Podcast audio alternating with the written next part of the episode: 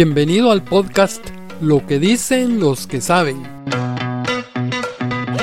En este espacio nos reunimos para aprender de las experiencias y conocimientos de personas que han sido exitosas en el campo del desarrollo personal y empresarial.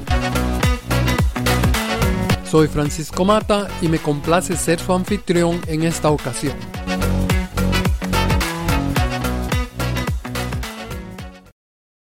Siento que es un poco difícil hablar de la fe, porque desde siempre se le ha dado una connotación de espiritualidad, religión y cosas similares, sin darnos cuenta de que inconscientemente la utilizamos todo el tiempo.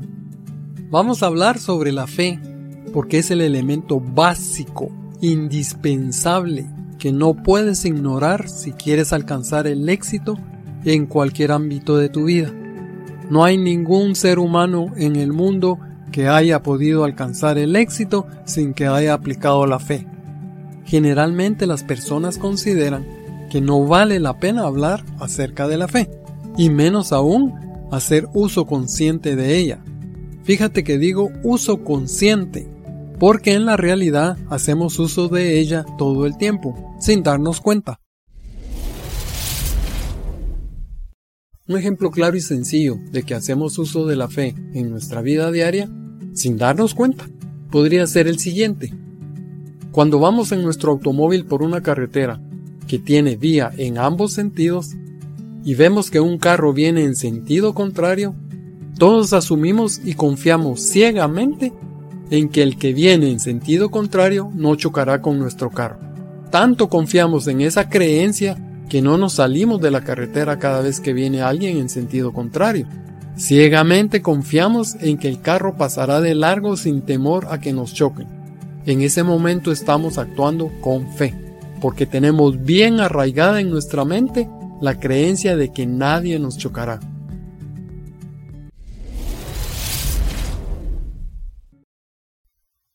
Podemos definir la fe como la habilidad de ver cosas que aún no existen o que aún no se han materializado como que ya existieran.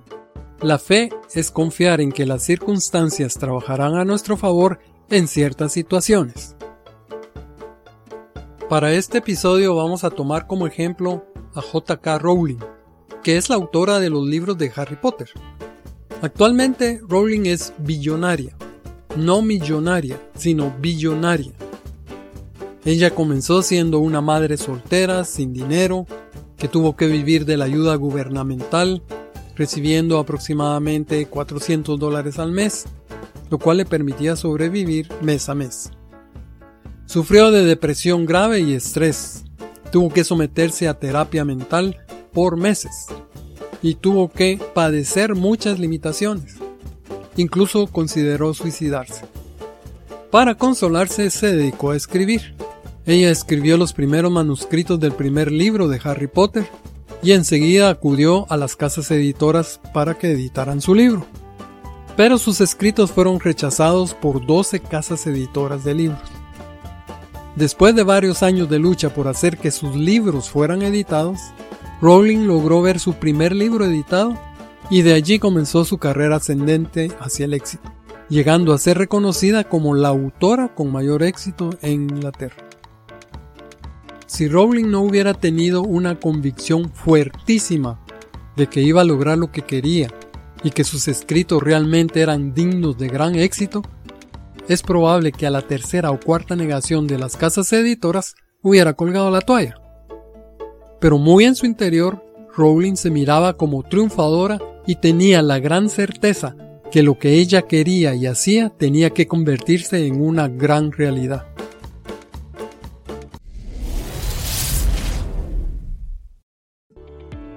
El que siembra maíz, por ejemplo, antes de sembrar ha visto en su mente que después de unos meses llegará la cosecha. No importa si la persona es católica, protestante o incluso un ateo. El agricultor piensa con certeza que si siembra y cuida las plantas, la cosecha llegará tarde o temprano. Eso es actuar con fe.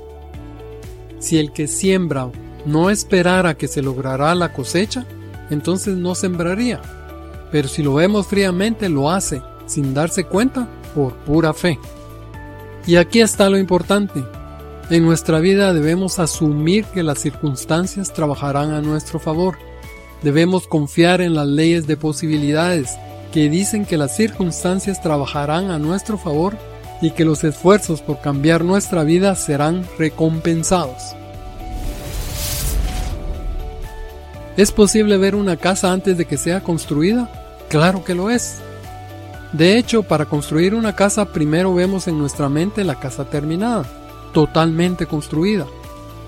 Luego la vemos en planos y finalmente convertida en una realidad irrefutable. Pero todo comenzó en tu mente. Idealizaste la casa en tu mente y luego la materializaste.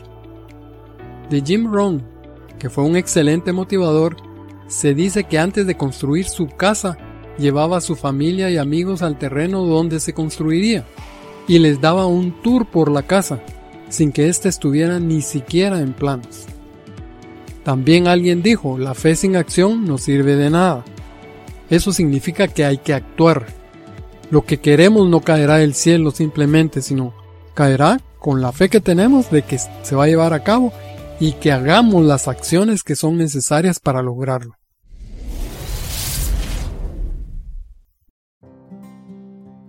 Si la creadora de Harry Potter no se dio por vencida después de tantas penalidades, tanto tiempo y tanto rechazo de los editores, fue porque ella tenía un convencimiento, fe, tan tan fuerte que nada ni nadie la podía detener. Así que comienza a ver hacia el futuro. Usa la ley de posibilidades que dice que tú puedes triunfar y que puedes lograr lo que tú quieras alcanzar. Hazle caso a tu voz positiva que te insiste que eres capaz de lograr lo que te propones. ¿Qué quieres alcanzar? Comienza viéndolo ya realizado dentro de tu mente. Y luego día tras día actúa, paso a paso. Haz algo que te acerque a tu objetivo. Aplica lo que hace el sembrador. Él siembra y le dedica tiempo y esfuerzo a su plantación, regándola, abonándola, protegiéndola de plagas. Todo esto asumiendo que al final de cierto tiempo obtendrá la cosecha que esperaba. Tú puedes alterar el curso de tu vida en cualquier momento. Dentro de cinco años llegarás a algún lugar. La pregunta es ¿a dónde? Definitivamente será un destino que seleccione tu mente. La pregunta no es si puedes o no puedes. La pregunta debe ser si quieres o no quieres alcanzar tus sueños. Todo mundo puede alcanzar o acercarse a sus metas, pero no todo mundo está dispuesto a intentarlo. ¿A qué grupo perteneces? ¿Al que está dispuesto a alcanzarlo o al que no está dispuesto?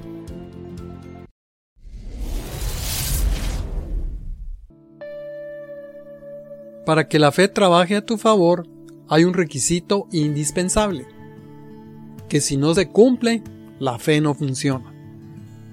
Por eso es bien importante que pongas mucha atención a lo que estoy a punto de compartirte. Dentro de lo más profundo de tu mente, debes creer que lo que quieres es posible, que es una realidad. Precisamente eso es lo que significa tener fe.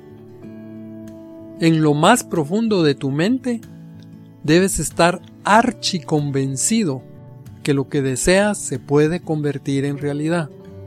Ese debe ser tu pensar honesto y real.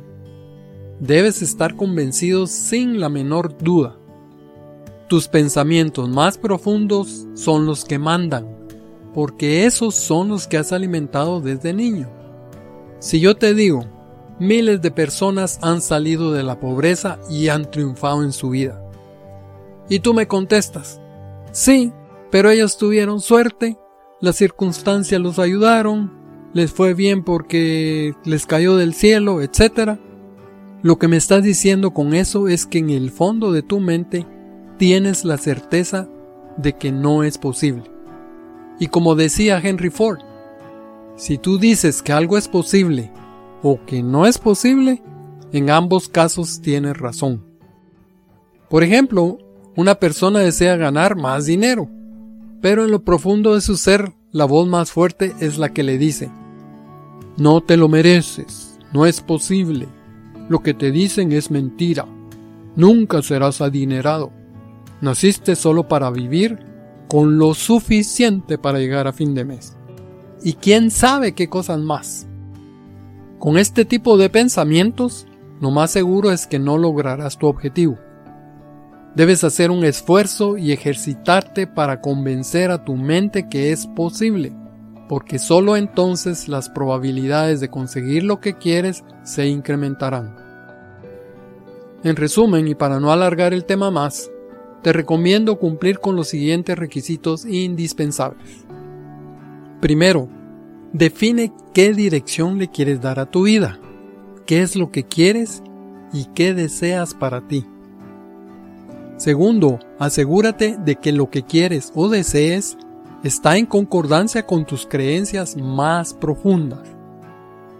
Tercero, toma acción al respecto día tras día de tal forma que te acerque a tu meta.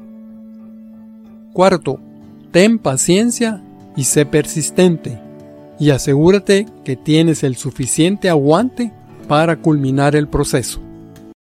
Aquí concluye nuestro episodio de hoy.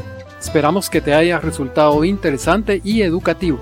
Si tienes alguna pregunta o comentario, háznoslo saber por medio de nuestras redes sociales. Cordialmente te invitamos a suscribirte para que no te pierdas ninguno de nuestros episodios. Y si te parece, por favor compártelo con tus amigos. Este episodio fue patrocinado por forumejecutivo.com. Hasta la próxima y muchas gracias por escucharnos.